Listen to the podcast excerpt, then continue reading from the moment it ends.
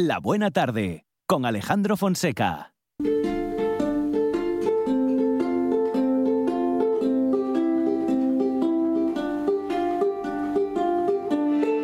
Dende el aledaño Astura la Astúrica Augusta, alcuentras el Castúo, el montañés o la Fala. Dende los godos a la francesada, el mirandés y el sanabrés van percorriendo el camino que taracen los ríos Nalón, Sella, Ebro o Duero. Aliente mil regatos de una lingua milenaria, la asturiano.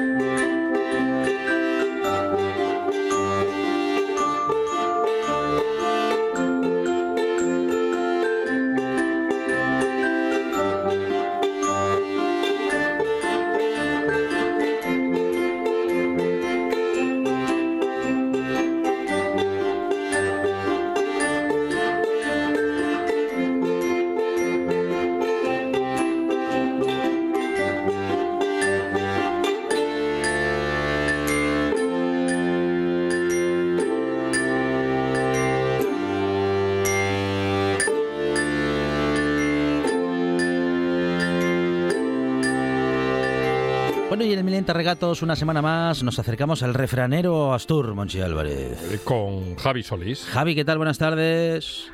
Buenas tardes, Astures, Tramontanos y Cismontanos, escuchantes de Milenta Regatos. Bueno, bienvenido una semana más a esta buena tarde, Javi, ¿eh? Muchas gracias, Alejandro. Sí, señor, otra semana más. eh, la sección eh, de Milenta Regatos, una buena tarde. Muy bien, y con el refranero que regresa, Javi, ¿eh? Sí, porque bueno, hay tiempo ya que no lo tocábamos y en febrero, si no digo mal, no tuvimos ningún día dedicado a los proverbios a los refranes tradicionales asturianos y bueno, pues eh, vamos a eh, ir eh, darreu con ellos, si te parece, Alejandro. Claro que sí, muy bien. ¿Cómo puede ser que en febrero Sí. no hayamos tenido ni un día dedicado a los refranes? Ya, es verdad, ¿eh? Mire, que Esto es imperdonable. Han pasado unos cuantos, ¿eh? Bueno, a ver, perdonable no sé, pero sí es verdad que, que por lo menos una vez al mes tocamos el tema de los refranes, Monchi, tienes razón. Entonces, bueno, pues como este mes eh, eh, no, no lo hicimos, pues bueno, venga, pues vamos ya con ello y, y ya está, no me riñas más, Monchi, No, ya sé no. que es imperdonable, pero, pero bueno, a ver. Claro, se lo toma, se lo toma muy en Se serio. tomo, hombre, Javi Solís, es que yo, claro. yo los voy recogiendo, recopilando todos en una libretina. Qué bueno. Claro, claro, porque son respuestas muy elegantes, Monchi, ¿a que sí? Sí, sí. ¿Eh? Sobre todo esos que, que afectan a, a la curia, a mí me vuelven loco. Bueno, pues estate atento que para la curia igual hay un par de ellos. Ah, ¿eh? bien, bien. Bueno, a ver, a ver, que no, no sabemos venga, si... empecemos. No sabemos si avisa eh, o amenaza Javi con, su, con sus anuncios. No, a ver, sí, cuenta, y- cuenta. Y, es Monchi, y es Monchi Álvarez el que siempre... Siempre. el. Yo- El culpable es... Siempre es Monchi El Álvarez. culpable es Iñaki Urdangarín y Monchi Álvarez. Son los culpables. Señores del Vaticano, Mm. si tienen alguna cosa que decir, el responsable es Monchi Álvarez. Bueno, están en otras cosas los señores del Vaticano ahora mismo. Bueno, vamos a arrancar con uno que hace referencia a este mes, al mes de febrero, Mm. y que dice lo siguiente. A ver, De febrero hay que fiarse como del que bien y base. Vamos, Ah, que, que no te puedes fiar de Sí, febrero. para, que- Febrerillo loco. pero ¿qué pasa? Claro, con el, el clima, por ejemplo.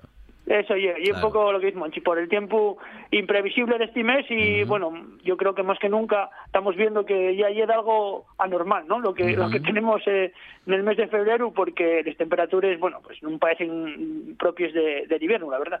¿Cómo, cómo va a venir marzo? Madre del alma. ¿Ya? Sí, Bueno. sí, sí, sí. Tienen toda la pinta, tienen toda la pinta, porque hay otro refrán que dice que al invierno no lo come el yogur. No, eh, y eso es verdad. Entonces, eh, eh, va a tener que venir de alguna manera, ¿no? Mm.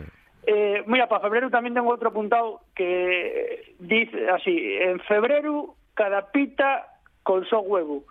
¿Esto por qué? Bueno, Sí. eh, si vos eh, dais cuenta, ahí en Xineru, tal día de San Antón, que es el 17, si no digo mal, que dice aquello de per San Antón la pita pon, ¿no? Entonces, bueno, ya a partir de este día, pues van repitiéndose muchas veces eh, proverbios que hacen referencia pues a que les pites ya eh, tan, pues, eh, digamos, con ganas de, de ser ponederas, ¿no? Que ya no tienen tanto frío y que el clima ya, pues, aunque siga siendo invierno, parece que lo más crudo ya pasó, aunque, bueno, como estamos recordando ahora, igual este año tarda más en venir. Muy bien. ¿Qué más? ¿Qué más dichos tenemos? Porque este es muy, des- muy descriptivo, ¿eh? Vamos con otro proverbio. A ver. A santo enoxau, con un rezai va despachau. Ah, mira. Estoy bueno. totalmente de acuerdo. Eh, a ver, este tiene, como está pensando Monchi, lo que lleva un poco el significado literal, ¿no? De el santo, pues eh, si vamos a estar pidiendo algo a un santo y no nos lo da, pues bueno, no pasa nada porque muchas veces, o la mayor parte de las veces, por no decir siempre, no tiene que ver una cosa con la otra. No. Pero también fa referencia a estas personas que igual están enfadadas con nosotros y que, bueno, que muchas eh, veces pues eh, lo apropiado y en un ellos caso y que se desenfaden ellos soles porque eh, tienen una manera de comportarse pues un poco infantil. Que, que echen azúcar. eso, eso oye, no, por eso este proverbio de a Santo Noxao con un rezayo a despachado va un poco por esas dos, dos cosas que estábamos comentando. Que no se lo tomen tan en serio, hombre. Claro, Eso, claro. es, eso oye, eso oye. Por Bueno, otro. y estaba... Sí, Sí, sí, dime, Monchi. No, no, que vamos a por otro. claro. Sí, eh, eh, estaba escuchando el, el arrancar de la buena tarde y Sí. estabais diciendo lo de que ya el Día Internacional del Gato, ¿no? Sí. Si no digo mal. Sí.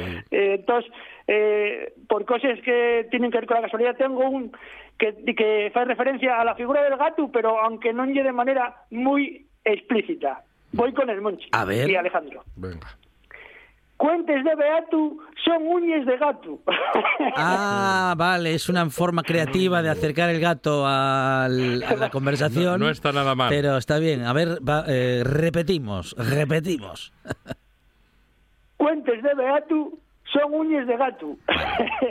este, bueno, Monchi, va un poco por el tema ese que comentábamos de lo que viene siendo Sí. la, la Santa Madre Iglesia, ¿no? Claro. Eh, Por la preci- lo dice que- por la precisión en las cuentas, ¿no? Seguramente. Eso, oye, ¿no? Ahí Sí. un poco como, pues, que lo que nos pueden llegar a ofrecer estas personas eh, tan Ujú, devotes, pues que sí. al final conviértense en una cosa diferente a lo que Ah. proponen, ¿no? Que muchas veces llegue de algo que puede ser, eh, pues, contraproducente para nosotros. Claro. Por eso lo de los uñas de gato, Ujú. en referencia a los cuentes de Beatu.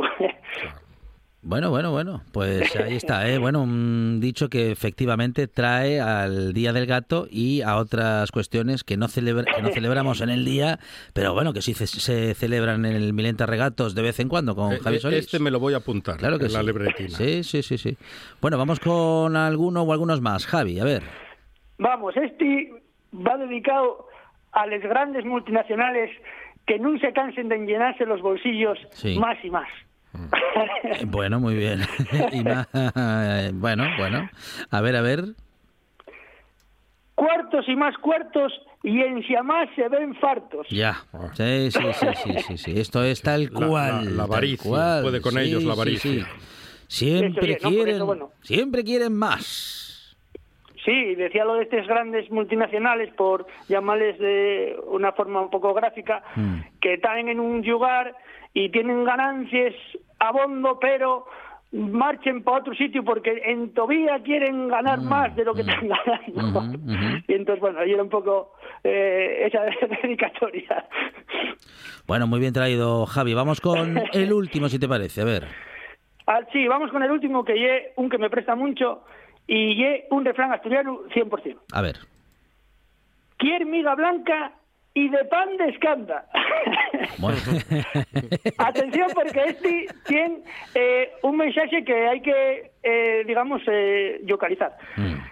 Eh, el pan de escanda, como la mayor parte de la gente sabe, no tiene la miga blanca, tiene la miga oscura. Sí. Entonces, la persona que se dice quiere miga blanca y de pan de escanda, y que quiere dos cosas incompatibles a la vez. Eso es, sí, sí. Mucho, Todo no puede ser. Mucho está pidiendo, vaya.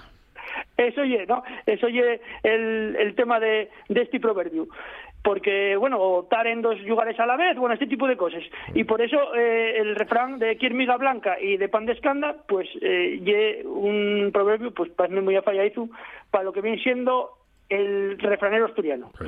O les pites o los huevos. Todo tampoco puede ser. Eso oye, o la sieta o les perres, también tengo yo mucho en este sentido. Sí, señor. Javi Eso. Solís y el Milenta Regatos con nuestros usos y costumbres en el refranero Astur que hoy ha regresado a esta buena tarde. Javi, muchas gracias. Un abrazo. Gracias. abrazo. Un abrazo.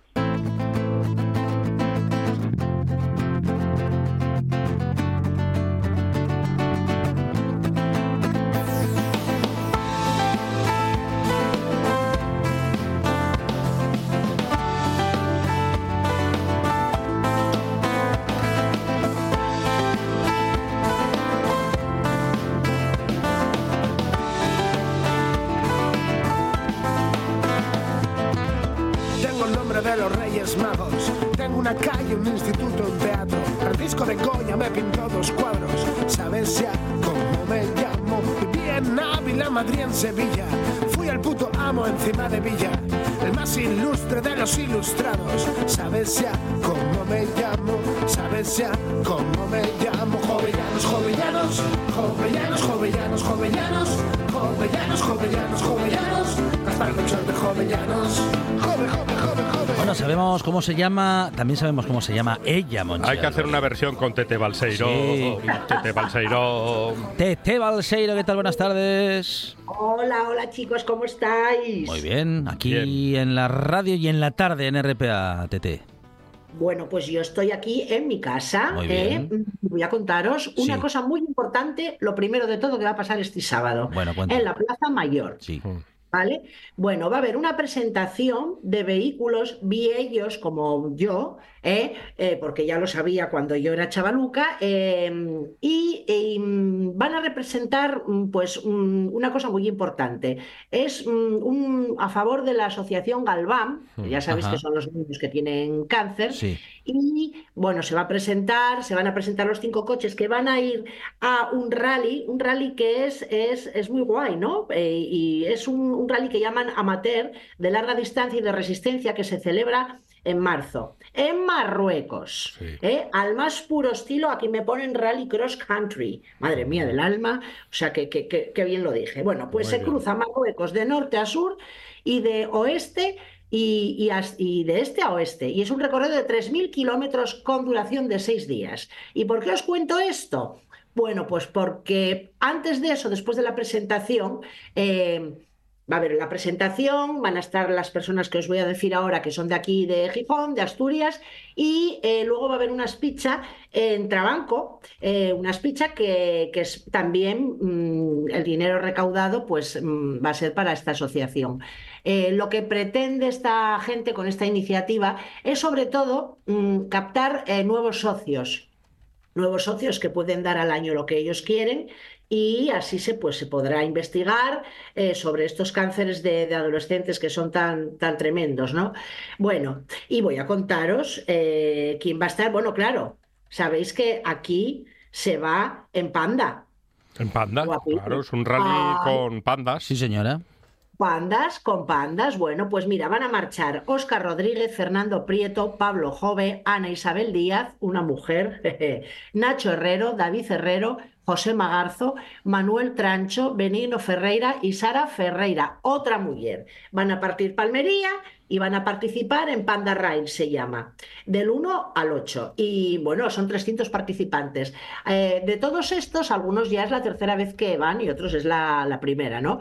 Y bueno, pues, mm, oye, y una iniciativa muy chula, van a estar autoridades y demás eh, en la Plaza Mayor presentando todo el tema y bueno, pueden, eh, las redes sociales... Está pues precisamente Panda Ride eh, y ahí se puede ver toda la información. De todas formas, eh, www.asociaciongalvan.org, eh, ahí podéis entrar y, y ver pues de, de todo lo que se trata, ¿no? Muy bien. Y a mí parece que va a estar muy bien. Bueno, yo voy a ir, yo voy a ir. No voy a ir al rally porque no estoy para bromes, ¿eh? No estoy bromes, no vaya a ser, no vaya a ser. Yo voy quedarme eh, en Gijón Sí. tranquilamente. Muy bien, muy bien. Bueno, Antes del sábado Sí, tengo sí. más cosas que hacer. Tenemos el viernes en el Salón de Actos del Antiguo Instituto a una periodista y escritora eh, que se llama Loir Pris, que presenta su libro, bueno, que escribió en el 2012, que se llama Un viaje revolucionario, el Irán verdadero en motocicleta. No me digáis que no tiene buena pinta. También está organizado por la Sociedad Gesto Cultural. Y bueno, pues habrá que ir también a ver a esta moza, a ver qué, qué fue lo que hizo. Eh, va a empezar también FETEN. Claro. Así que eh, los que va a empezar este sábado, ¿eh? aunque el viernes los Pfeiffer, que es la troupe Malabo, abrirán ya a las siete y media de la tarde la Feria Europea de Artes Escénicas. Eh, ¿Y esto qué quiere decir? Bueno, pues que vamos a ver a lo largo de toda la semana gente muy rara y muy divertida, pues por ejemplo por el Antiguo Instituto, por el Parchís, por Begoña, por supuestísimo en el Teatro Jovellanos. Y esta feria va dirigida, como sabéis, a, a jóvenes de 0 a 18 años. Y desde luego es la feria más importante de teatro infantil en Europa. ¿eh? Y ya son 18 años los que, no, 18 años, no, no sé cuántas, no sé cuántos, no sé si, ay madre. Igual son más. ¿eh?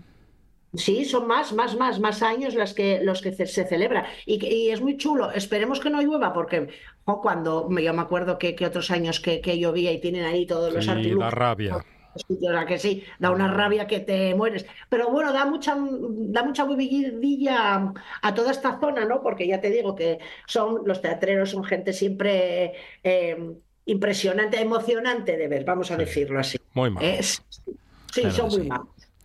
Bueno, tenemos, tenemos a, a un, un cantautor que es Nando Agüero, eh, que va a estar el sábado en el Teatro de la Laboral y va a presentar eh, su tour 25 aniversario. Hace 25 años que anda por ahí ya eh, trabajando, Nando. Y bueno, yo creo que también se puede, se puede ir a ver a, Ujú. a, a Estimozu. Tenemos una expo que está hasta el sábado nada más, que no la fui a ver y esta voy a ir a verla en el Centro Municipal Integrado del Coto, que es la fábrica de sombreros de Gijón. ¿A que no sabíais que aquí había una fábrica de sombreros? No. que vendía no, no. 350.000 sombreros, pues sí, queridos, a principios del siglo XX, ¿eh? y además con producción en la calzada, Ujú. hasta 1950, aquí vendíanse sombreros como churros, como lo veis.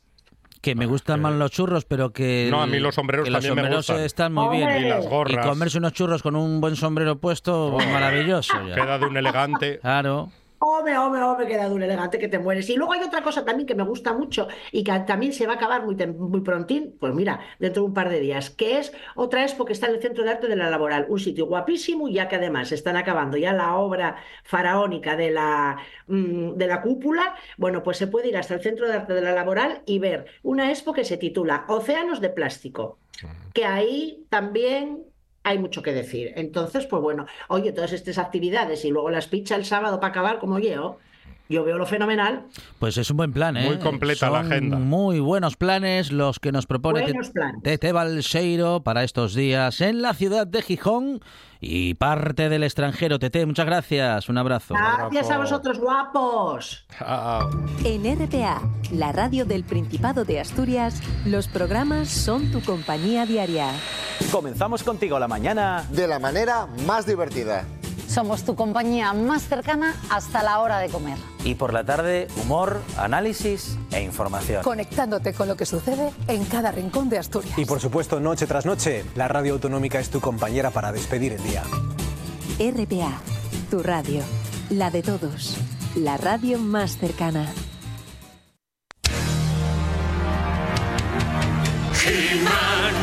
La buena tarde.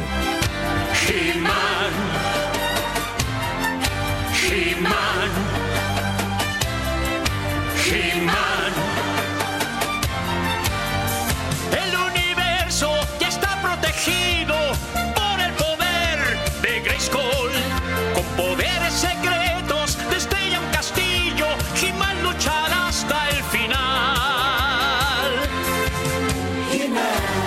ciencia ficción llega con Dan Fernández. Dan, ¿qué tal? Buenas tardes. Muy buenas tardes a todos. Bueno, gran, grande siempre la historia de la ciencia ficción, que además se construye cada día. ¿eh? Sí, y además hoy os vamos a hablar de, de uno de los escritores más importantes y destacados de la ciencia ficción en este primer cuarto de siglo, porque hoy os vamos a hablar de John Michael Scalzi II.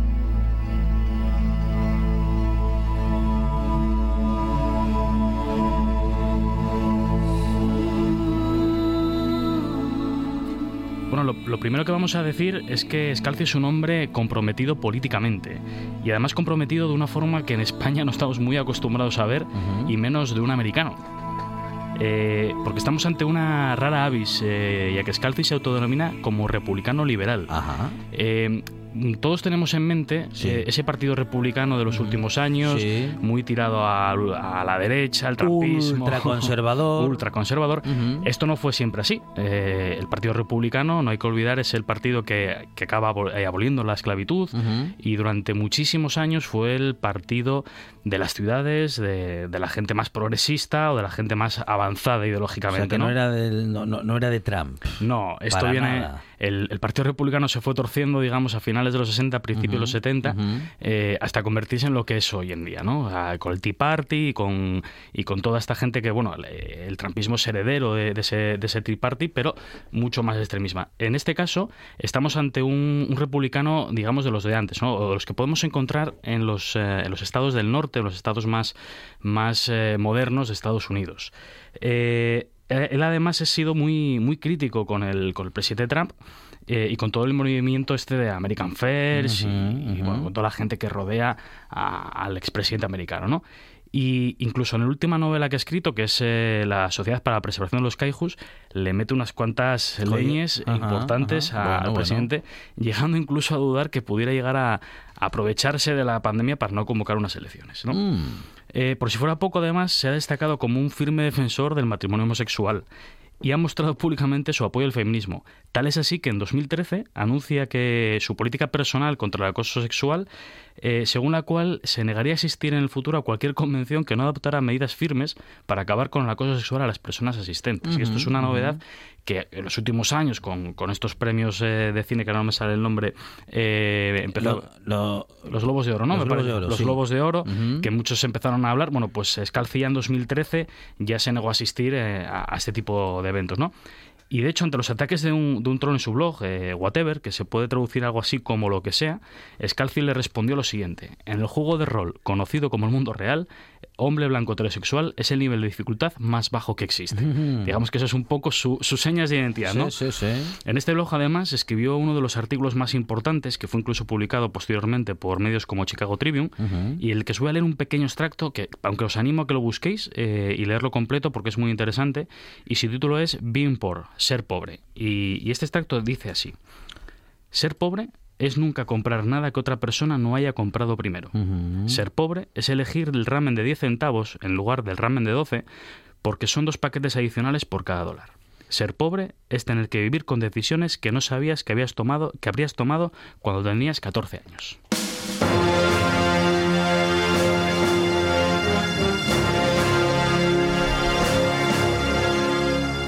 Bueno, muy realista este escritor para mm, bueno para ser de ciencia ficción. Escribe mucha verdad. Sí, es que además eh, eh Scalzi procede de, un, de una familia eh, muy necesitada. Su madre fue madre soltera, vivía con sus dos hermanos y durante muchos años pasaron necesidades muy serias y creo que eso le marcó mucho eh, tanto en su obra como en su activismo político. ¿no? Y hablamos del, del blog de Whatever, que sin, sin este blog no podríamos entender la carrera de Scalzi y es que de hecho sin este blog posiblemente Scalzi no habría tenido carrera o hubiera sido muy diferente, ¿no? Ahí, por ejemplo, publicó sus dos primeras novelas por entregas y de forma gratuita. Eh, el primera, la primera de ellas, El agente de las estrellas, la escribió en 1997. Es una visión satírica del mundo del espectáculo y es una historia de primer contacto con extraterrestres. ¿no? Trata de un, de un joven agente de Hollywood al que le contratan al que le contrata un extraterrestre para hacer que su especie resulte más atractiva para los humanos, haciendo ya lobbying. Sí, sí, sí, sí. pues tras buscar sin éxito una editorial que se interesase por ella, en el 99 la publicó en el blog proponiendo a sus lectores que le donaran un dólar si tras leerla les había gustado. Sí. Y recaudó cerca de 4.000 dólares. Bueno, mira, cuatro, a 4.000 les gustó. Eh, finalmente, la novela fue publicada en el 2005 en una tirada bastante cortita por Subterranean Press, que es una editorial pequeña, especializada en fantasía y ciencia ficción de Estados Unidos. Lo mismo ocurrió con La Vieja Guardia, que es una ciencia ficción militar que quiere ser un homenaje a Starship Troopers de, de Robert Heinlein y con, y con influencias eh, muy potentes también de La Guerra Interminable de Joe Hadelman, que son obras que se publicaron 50 años antes. Eh, esta obra es la que lleva la escalcia al Olimpo ¿no? de la ciencia ficción, ya que con ella fue primero finalista de Lugo, que es, eh, que es el premio más prestigioso de ciencia ficción en, habla inglesa, y ganó el premio John W. Campbell al mejor escritor Nobel. Es un premio internacional de una reputación excelente, ¿no? Y para rematar la faena, eh, una vez que, se vio todo éxito, todo ese éxito que, arrasó con, la vieja guardia, Thor, que es una de las grandes editoriales americanas, en la que publica, por ejemplo, gente como Brando Sanderson, eh, se fijó en él y le publicó La vieja guardia a lo grande. Y no solo eso, sino que además eh, se ha convertido en una saga de seis novelas. Wow. Una saga además que parte desde un punto de vista muy original, ahora ya vamos a hablar un poco de la temática de su obra, eh, y vamos a irnos a un futuro indeterminado donde la humanidad ha encontrado la forma de explorar el espacio profundo a través de, las fuerzas de defensa colonial, que es una especie de gobierno de los humanos en la conquista del espacio. es totalmente independiente de la Tierra hasta tal punto que en la Tierra nadie la, la Tierra se sabe que hay un espacio que hemos eh, contactado con extraterrestres, pero nadie sabe nada de lo que pasa en el espacio. Lo curioso de esto, no, lo curioso no es todo esto, sino que eh, un, un terrano, al cumplir los 75 años, Sí. puede enrolarse en el ejército de esa fuerza, de, la- de esa fuerza de defensa colonial, y tú te preguntarás que para qué quieren ancianos en un ejército. Ya, pero es que se- pues también en, en una historia de ciencia ficción hay lugar para la resistencia. Exacto, bueno, lo que, lo que les quieren es por su experiencia, porque su cuerpo, que ya está lleno de achaques, enfermedades y, en fin, todos nos hacemos mayores, se desecha. Pero se desecha eh, tal cual, o sea, se transporta, se traspasa la conciencia eh, a una copia mejorada de su cuerpo cuando Sí, eran jóvenes sí, y ese cuerpo se desecha. Eh, ese cuerpo que les dan nuevo es, eh, como digo, mejorado, es más fuerte, es más rápido, más musculoso, lleva tecnología incorporada, eh, pueden eh, aguantar sin dormir semanas, pueden aguantar corriendo durante muchísimas O horas. sea, que le ponen un cuerpo de autónomo. Eh, exacto. Hay un momento en el que en el cual John, el protagonista, pregunta que por qué pregunta a sus superiores que por qué escoger a viejos y la respuesta es porque van a darlo todo para defender las cosas que les importan y que están en la Tierra. Mm. Porque de planeta en planeta John va viajando y conociendo las diferentes razas del universo y casi todas, por no decir todas, son muy, muy, muy hostiles. Entre las más, y la más hostil de todas somos nosotros, los propios humanos. Y no solo eso, sino que además hay una carrera alienígena por conquistar todos los hábitats eh, habitables, eh, o lo que es lo mismo, el hombre blanco sigue siendo el hombre blanco.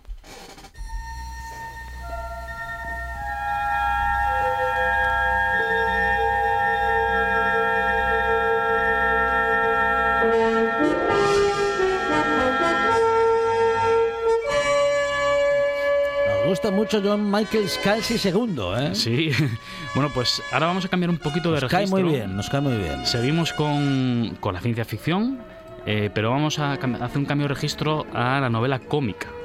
En 2013 publica Red Shirts, que es una novela de ciencia ficción en clave de humor, inspirada en los tripulantes anónimos de la serie Star Trek Ujú, original, sí. emitida entre el 66 y el 69.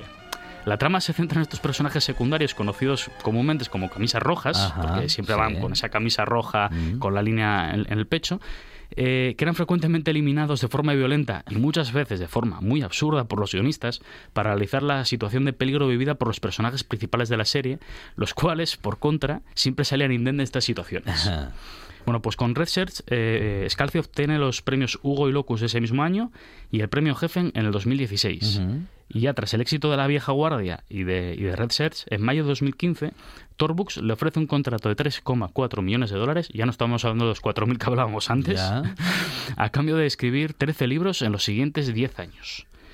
En 2017 eh, comienza la que es su segunda gran saga, que es la interdependencia. De nuevo volvemos a un futuro intermedio, aunque muy ale- eh, perdón, aunque muy alejado de, en esta ocasión. Y de hecho la Tierra es tan solo un recuerdo en los libros de historia para, para la humanidad, ¿no? Eh, el, el- el hombre vive en una serie de planetas separados por millones de años luz, pero que están interconectados por el flujo, que es una especie de río con muchos afluentes, eh, por el cual es- al viajar eh, puedes moverte entre los planetas eh, en un tiempo pues, de unos días a, a unos meses, dependiendo de qué planeta estemos dirigiéndonos, ¿no? De tal forma que se crea una interdependencia, de ahí es su título, entre los distintos planetas. Bueno, aquí no hay trama militarista, como en el caso de la, de la, de la vieja, perdón, de la Guardia Vieja, Sí. sino un thriller político mezclado con un toque de desastre natural. Ajá. Porque ¿qué pasaría si esos ríos conectan lo- que conectan los planetas Sí. Desaparecen de repente? Ah, mira. Imagínate a- al PP, Sí. al PSOE, a Sumar y a Vox, ¿no? Sí. Más los independentistas en, en una lucha a muerte por bien que saca mayor provecho político de todo Vaya, pues no sé si imaginarla o verla en televisión. esto. Al final, y, y como toda obra de Scalzi, la presencia de la crítica es muy fuerte y como trasfondo tenemos también un tortazo como un piano a la cultura capitalista y esa voracidad de las grandes corporaciones y sobre todo una crítica a la falta de liderazgo político y humano que sufrimos en algunos de los momentos más importantes de nuestra historia. Pues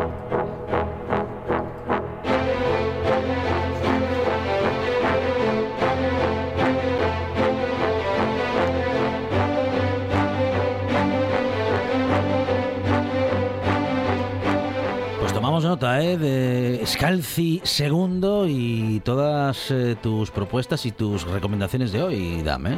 Bueno, nos quedaría sino la última, que os la cuento si queréis Sí, rápido. vamos, vamos. Que es la que es la Sociedad para la Preservación de los Caijos, la que os decía que mete bueno pues unas tortas bastante interesantes al presidente Trump. Ujú. Y él imagínate un universo con miles de realidades alternativas. eh, y imagínate además que las bombas nucleares pudieran erosionar ese velo que nos separa de otros mundos y que pudiéramos traspasarlo, eh, traspasar a solo uno de esos mundos, ¿no? Y es lo que nos, nos promete en la novela. Nos situamos esta vez en un pasado muy cercano, en el 2020, y el telón de fondo de esa pandemia, que no sé si te suena del coronavirus, Mm. eh, y nuestro prota trabaja en marketing en la competencia de compañías como Uber Eats, Globo, etcétera, justo antes de que empecemos con los encierros y demás. Eh, en una revisión de rendimiento, su jefe le despide y le ofrece a cambio ser repartidor de comida. El chico, que al principio lo rechaza, llega, llega a su apartamento y descubre que una de sus compañeras de piso se ha pirado y que sus otros dos compañeros, que son actores, no tienen un chavo. Y al final, evidentemente, acaba aceptando ese contrato, bueno, ese contrato, no ese trabajo de, de- de ujú. repartidor. Pero claro, repartiendo comida coincide con un conocido en la universidad que tras varios pedidos acaba ofreciéndole un trabajo en la SPK, la Sociedad de la Preservación de los Caijos. Y es un trabajo muy misterioso y muy bien pagado del que solo le dice que tendrá que hacer trabajo de campo y cuidar de animales muy grandes. Viajan a Groenlandia, les meten en una especie de cabina y al abrirse las puertas de esa cabina, en vez de estar en la nieve, está en una selva verde y a una temperatura de más de 30 grados.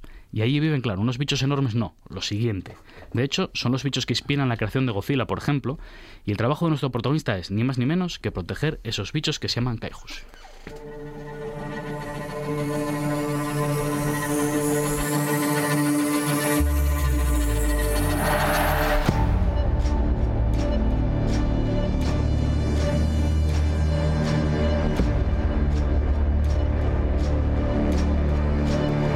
La ciencia ficción solamente, y que no está mal que lo sea, pero que solamente pueda ser eh, divertida o inquietante? La ciencia ficción también puede ser reivindicativa, la ciencia ficción también puede, y de hecho muchísimas veces lo hace, ser muy crítica con el tiempo que vivimos. Y John Michael Scalzi II lo hace desde hace mucho tiempo y hoy nos lo ha contado Dan Fernández en esta buena tarde. Dan, muchas gracias. Un saludo a todos, muchas gracias.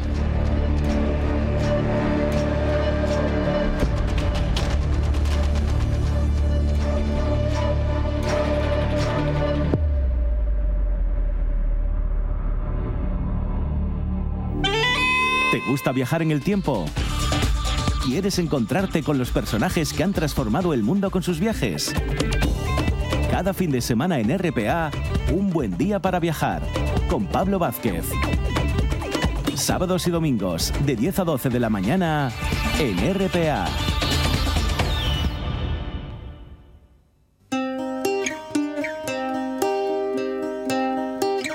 La buena tarde.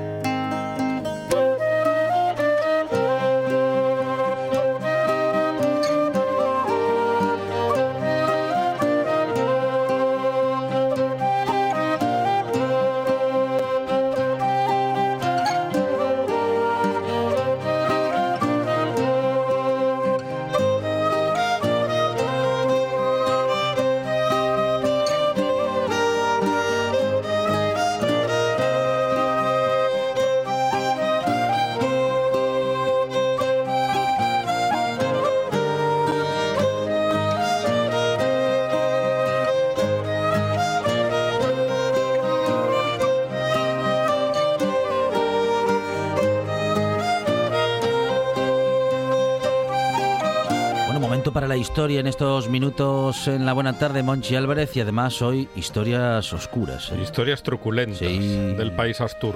Álvaro Díez, ¿qué tal? Buenas tardes. Muy buenas tardes, ¿cómo estáis? Bueno, historiador y, mm, bueno, conocedor de muchas de estas historias, Álvaro. Y, y morboso disfrutador Ah, de historias Mm. que en, en las que hayan sangre y vísceras y Madre nuestra comunidad autónoma. Sí, pero Ahí- Sucesos, hoy Pero- toca sucesos. o sea, no merenda- hoy no merendamos. Yo acabo de hacerlo, un alfajor que había ahí, Ajá, el último sí. alfajor que había a la entrada, y decidí Bueno. que era muy buena idea lanzar un ataque antes de que se pasase. Porque ya Sí, estaba, ya, se, hombre, sí, ya- ya se ya estaba estaba. estropeando. y, Además, y- insistimos, le dijimos, ¿quieres un alfajor? Sí. y luego siguiente fue un desagua. Claro, dijo, ¿quieres un alfajor? Sí, sí, efectivamente. Bueno, pues hablando efectivamente de falta de líquidos, vamos a coger el tema y tener un poco de humor Muy negro. bien. Vamos a hablar de dos crímenes asturianos. Eh, recordemos que hace unas semanas hablamos de también dos crímenes más o menos en la zona del campo, en la- perdón, en el campo hacia 1915.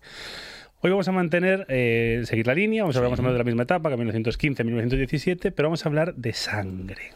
O de vampiros. O de asesinos. Cada uno puede escoger la conclusión que quiera. Recordemos que hasta principios del siglo XX la medicina eh, le costaba acceder al mundo rural y mucha gente, no había muchos pueblos en la montaña que no tenían acceso al médico, tenían acceso a un matasanos o a un cura hierbas, como cosa muy legítima pero no muy útil, y existía un conocimiento, un acervo popular, una sabiduría ancestral, sabiduría entre comillas, que nos decía que había una serie de eh, soluciones a ciertos problemas, aunque siempre, curiosamente, cuando el saber popular entra en, la historia, siempre lo hace de una forma muy violenta. Es como que tenemos ahí un, algo que la forma es siempre la violenta. Bueno, vamos a hablar de un primer caso. Eh, ya vamos a, no vamos a resolver mucho, pero se llama El bebedor de sangre de Teberga. Y nos vamos a ir al 9 de junio de 1915, hace 109 años, es decir, en historia antes de ayer, en Teberga. Bueno, eh, visualicemos un pueblo en la montaña de Teberga, sitio muy bonito, en el cual nos encontramos con Ángel. Ángel es un niño de 7 años en ese momento, hijo de los campesinos Manuel y María. Ese niño de 7 años, que evidentemente no estaba escolarizado, se dedicaba durante el día a jugar en el bosque y en la montaña de Teberga, y lo que más le gustaba era trepar por los árboles y coger los nidos de los pájaros y llevarlos para casa. Sí. Mientras, es más, eh, nos cuenta el periódico que el niño adoraba coger los nidos, o sea que estaba todo el día enriscado para allá para arriba. Los padres eran unos campesinos que estaban trabajando de sol a sol y ese niño te estaba a puntito de tener que ayudar a la familia para poder sacar adelante un sustento. En la casa, un par de casas más allá, tenemos Sí. que imaginar el típico poblamiento disperso en Asturias, en Teberga, se encontraba Juan Miranda Fernández. Juan Miranda Fernández también era un campesino, efectivamente un poquito más de posibles, que tenía un hijo. Este hijo se llamaba Antonio Menéndez, que igual que el niño Ángel era un niño bastante fuerte, típico niño de pueblo con fuerza, este hijo se estaba muriendo de tuberculosis y eh, Manuel Juan, Juan Miranda Fernández veía día a día como ese niño estaba cada vez más débil. Recordemos que la tuberculosis tiene un pequeño, es una enfermedad contagiosa, eh, incurable, pero a día de hoy controlable, que consiste, en, si no tienes eh, medicinas, en ir escupiendo poco a poco trozos de pulmones por la boca hasta que revientas. Ajá. No es la descripción exacta, pero bueno, en ese momento era eso. Eso provocaba una pérdida de sangre, eso a su vez provocaba una anemia por estar constantemente escupiendo sangre. Entonces este padre, eh, trabajador, pero sufrido, veía como el hijo estaba cada vez más débil, cómo había, no había medicinas y cómo no paraba de escupir, de escu- de escupir sangre. En junio de 1915, el padre estaba ya al borde del colapso y recordó un remedio que había oído hace muchos años cuando era un niño, que consistía en que la forma de curar la tisis barra tuberculosis, que es el nombre antiguo de la tisis, era bebiendo la sangre caliente de un niño fuerte.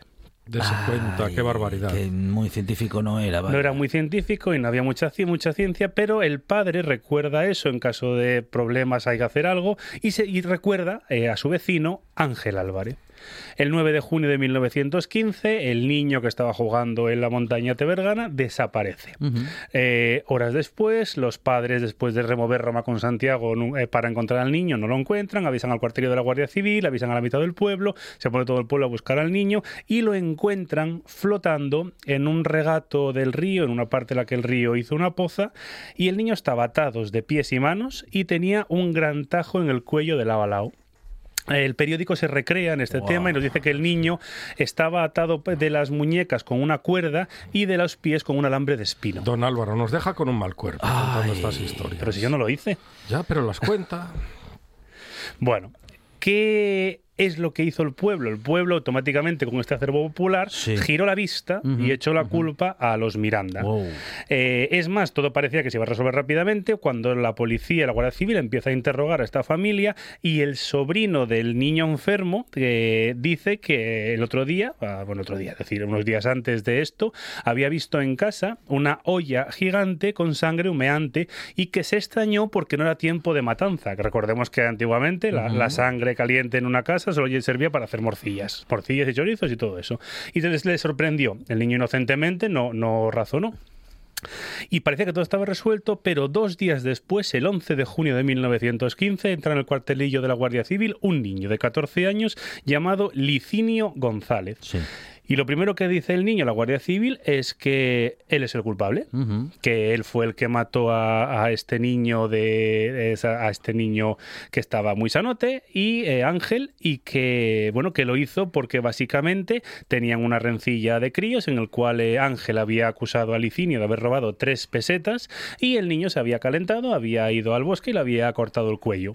Y claro, era mentira el periodo, la, familia, o sea, el juez sin pruebas, no recordemos que estamos en 1915, por tanto, huellas dactilares y todo eso, no, no, no ni está ni se le espera, más allá del razonamiento deductivo de la policía de la Guardia Civil, no encontrando una prueba evidente que, que uniese a una familia con la otra, eh, tuvo que aceptar efectivamente que este niño licinio era culpable y fue condenado a 12 años y un día.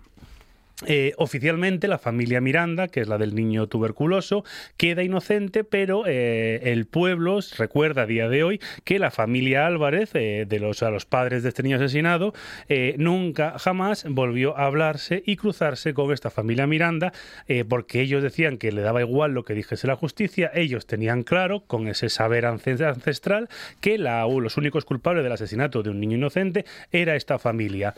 Como siempre, estas historias, una vez que se resuelven, culpable, inocente, nudo y desenlace, no sabemos qué pasa después. Luego, mm, nosotros que tenemos ya unos años, podemos recordar o podemos razonar cuando nuestros abuelos éramos pequeños y nos contaban que no nos acercásemos a esta familia o no hablásemos con estos, y tú decías, pero ¿por qué tengo que tener yo un problema si mi bisabuelo tuvo un problema con el bisabuelo de ese señor?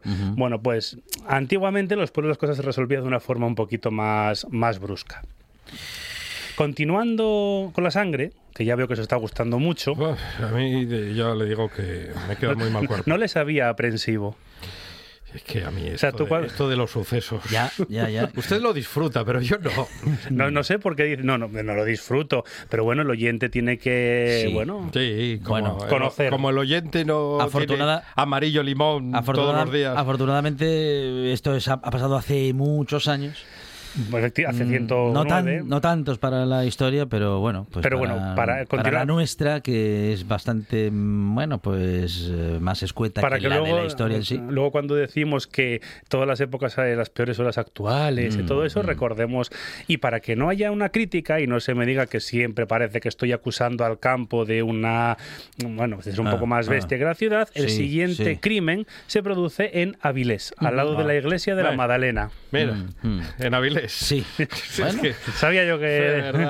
bueno. Tiene que ser en Avilés. En este momento nos vamos tres años por delante, otros años por delante, al 19 de abril de 1917. Y ahora imaginemos a un joven llamado Ramón Cuero, llamado Ramón el de Paula, que en 1915 regresa de Cuba con 29 años. Eh, es un muchacho al que había salido de Cuba eh, unos meses antes y llegaba pobre, tuberculoso, había sido veterano de la guerra de Cuba 20 años antes y él básicamente había intentado hacer fortuna en la isla, eh, fracasando estrepitosamente en su cometido y aparte contagiándose de tuberculosis.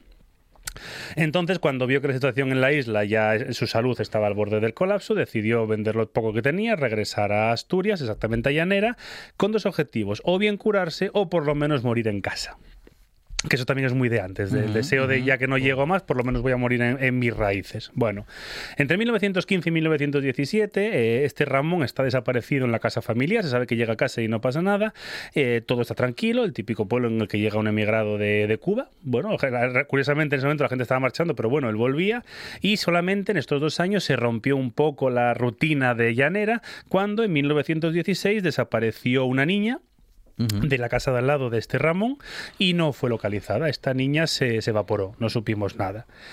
Eh, más adelante sabremos por qué. Eh, unos meses más adelante, el 19 de abril de 1917, el niño eh, Manolín Torres, de 8 años, estaba jugando delante de la iglesia de la Madalena de Avilés. era el hijo de Manuel, obrero de la fábrica de mantequillas La Suiza Avilesina, y de Benigna, que era una ama de casa. El niño lo que estaba haciendo todos los días era estaba jugando a la puerta de la iglesia hasta que su padre salía de trabajar de la fábrica, lo recogían juntos e iban para casa. Eh, llega a las 9 de la noche, el padre sale de la, de la fábrica y no encuentra al hijo y entonces se pone a investigar. Es más, esta noticia llega a aparecer en, la prensa de Avilés y el niño es localizado dos días más tarde, degollado, también de lado a lado. Era, es importante en este entender que la que decía la historia es que tenía que ser la máxima sangre posible. Por mm. tanto, el corte era de lado a lado para... La superstición era esa. Es decir, no, no, o sea, había que rematarlo, había que mm, sacar toda la mm. sangre posible porque cuanto más sangre bebías, más sangre te curaba. Bueno, el niño aparece degollado y en un momento que recordemos que aunque estamos en el siglo XX, es un mundo pre-noticias, eh, los rumores que corren por Avilés es que hay un vampiro que hay un vampiro, que los niños hay que retirarlos de la calle, que hay que ir mucho y las mujeres tienen que tener mucho cuidado porque hay un vampiro que está eh, chupando la sangre de los pobres inocentes. Al final, como no es, es un mundo pre-noticias, pero es un mundo en el que hay muchos ojos en la calle, eh, recordemos que hasta hace cuatro días los niños estaban todo el día en la calle, prueba hoy a que suceda algo y vas a, no va a haber nadie en la calle ni va a haber nada y la policía se pone a interrogar y llega una empieza a obtener información. Y hay una niña que dice que vio, había ojos y una niña dice que vio a Manolín de la mano de un muchacho moreno, alto, muy delgado, con traje, botas y boina y un pañuelo blanco alrededor del cuello. Mm, en la época es muy visual, es decir, alguien, todos los obreros iban muy de traje, con una boina, pero el pañuelo blanco sí era como un elemento de snobismo, era el que tenía el señor rico, entonces era algo que, que los niños memorizaban. Eh, la niña dice que cuando estaba jugando vio como este chico llegó al niño y le ofreció unas monedas para que le llevase hasta la fábrica de la Suiza Vilesina porque tenía que ir a recoger a un compañero y estaba perdido, no sabía por dónde ir, buscaba el GPS de la época. El niño, encantado de ganarse unas monedas y además acelerando el tiempo para ir a buscar a su padre, cayó en la trampa y acompañó a este hombre, a Ramón, asesino, como vamos más adelante, en búsqueda de su padre. Eh, lo que parece que pasó es que después de eso, de haber cometido el asesinato y haber tomado la sangre, después este Ramón estuvo en una taberna en Llanoponte, intentó captar a otro niño eh, que consiguió escaparse, no, le, no, vio buena espina y salió. Cuando la policía continuó la investigación, llegó a, encontrar al droguero que, que, le vendió cloroformo, que también es como muy de época, con el, y dijo que esta era la persona que le había vendido cloroformo recientemente. Y en un inicio, además debe ser de los primeros casos en Asturias de los que se inicia la investigación forense, en una muestra de heces de Ramón se encontró sangre. Entonces se unieron todos los hilos y básicamente este hombre que al principio lo negó todo, acabó reconociéndolo, acabó reconociendo que cuando llegó a casa enfermo, dispuesto a morir y ya no sabía qué hacer, y un santero en Cuba le había dicho el tema de la sangre, primero lo había intentado con la niña. Es curioso porque en todos estos casos eh, siempre hay una mejora posterior. No, probablemente sea más bien mental que real, pero todos estos casos, después de consumir esta sangre, es como que se revitalizan. Por tanto, dicen, bueno, estoy curado. Se cargó a esta vecina suya, eh, después estuvo y asesinó a este niño, Manolín Torres, y después intentó hacerlo una tercera vez con este niño que se escapó. Eh, los vecinos de Llanera, que fueron al juicio, al principio bastante sorprendidos porque quitando que era un asesino, no como siempre se dice, oye, se saludaba y no daba ningún problema, eh, entendieron toda la historia de conjunto y nos dice el periódico que fue condenado pero falleció muy muy pronto. Por una parte, da lástima, por, una parte es un asesino, nada que discutir, y por otra parte es una lástima que una enfermedad y un deseo de no morirse te lleve hacia unos, unas partes muy oscuras, pero bueno, hay un refrán que dice que el camino al cementerio está empedrado de muy buenas intenciones. Ya, ya, ya, ya. Bueno, mucha superstición en, toda esta, todo este relato. Ignorancia, desconocimiento. por eso es importante la educación, en este caso. Bueno, y desde luego um, poniendo, eh, pues una, vamos a decir que una, una posición en el mundo en la que ponemos y anteponemos nuestra vida y nuestro interés por sobre el sufrimiento e incluso la vida de, bueno, en este caso, pues de niños. cosa que es entendible, entre Sí. comillas todo, eh, el deseo de supervivencia sea en el año 2024, en el Ujú, año 1924 o en el año 1724. Nadie quiere morirse, es una cosa que no, no sienta bien, y Ya. es definitivo. Sí, sí, sí, sí, sí. Yo para la próxima igual pido que no que no haya niños en la Sí, por en- favor. en el relato Sí. porque no eh, no sé. No, yo es que yo de Nos verdad, un poco es que ah, Para, Les te- termi- les para ten- terminar el programa, es Les tenía duro, por ¿eh? más Don estómago. Álvaro, Es duro, es duro, No, ¿eh? no, con Ana Rosa nos Es- negamos a trabajar hace mucho tiempo. Bueno, Álvaro Díez, en la historia han sucedido estas cosas, bueno, y, y están ahí, ¿no? Como parte de nuestra historia y también como muestra de que hemos evolucionado también como, bueno, como sociedad, eh, como pueblo y desde el punto de vista científico y desde otros puntos de vista. eh, Y que estamos hablando de algo Humanos, que pasó ¿no? hace 100 años, es Sí, decir, sí. nuestros abuelos o nuestros bisabuelos Claro, estaban claro. vivos Sí, sí, en sí, ese sí. momento. No es algo que te dicen, no, es que los romanos o es que los Mm, egipcios. No, no, esto había un recuerdo reciente. Es más, muchas de estas leyendas, después de 100 años, en algunos pueblos se siguen recordando. Ujú, Porque ujú. al final es lo único gordo que ha pasado Sí, los, próximos, sí, los últimos sí. 200 años. Bueno, y algunas de y, esas- la, y la casa queda señalada para siempre. Claro, claro. Y para ellos y para sus descendientes, que luego nunca entiendes por qué esa casa es mala. Dices, si el Mm, señor es mm. súper majo, Ujú. pues porque el bisabuelo tuvo en Hizo 1890 un muy mal día. Ah, y bueno, que es el pues- concepto de culpa heredada, que Sí, eso también sí. es muy interesante, que eso también, por ejemplo, lo tuvieron los alemanes después de la Segunda Guerra Mundial. El concepto de mi abuelo o mi padre hizo algo malo, yo soy absolutamente inocente, pero tengo que cargar con la culpa de los pecados y los, as- y los asesinatos de mis antepasados. Es que algunas cosas son demasiado duras para que las asuma una sola generación y efectivamente mm, se trasladan de una manera u otra, incluso a veces en el silencio. Álvaro Díez, muchas gracias. A vosotros.